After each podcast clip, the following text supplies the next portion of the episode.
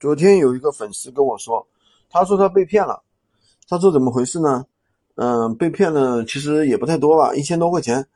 是怎么回事呢？原来啊，他是在闲鱼上卖那个帮别人充值嘛。他遇到一个人说可以帮他从闲鱼上帮别人去充值啊，他可以卖这个充值卡，对吧？这充值卡呢，然后呢，他可以帮别人充话费。然后呢，一单的话就是说，比如说给他的供货价可能比较低，比如说八十块，是不是？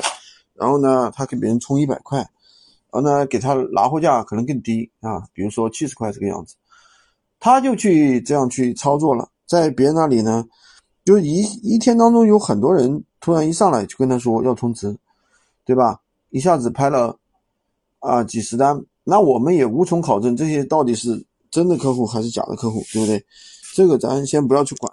他反正给这个发货平台啊，货源方打了不少的钱，打了一千来块钱，前前后后的，然后人家也没有帮他去帮客户充值，没有帮他去发货，所以这个事儿呢，怎么说呢，就变成一个大家听懂了吗？就变成一个骗了啊，就变成纯粹的一个骗骗的一个事情。所以我觉得大家还是要擦亮眼睛吧，像这种事情大家尽量注意一下。如果说哪个人，跟你说，他这里有这样的一个啊服务，对不对？然后呢，他又不能走这个闲鱼的，是吧？那你就注意点啊，就不要跟他去合作，对不对？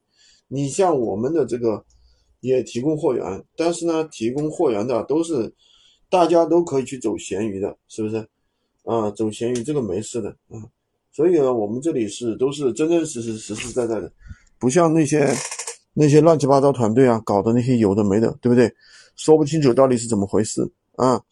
所以呢，大家在做闲鱼这个路上啊，还是要怎么说呢？擦亮眼睛吧，不要被别人给骗了，好吧？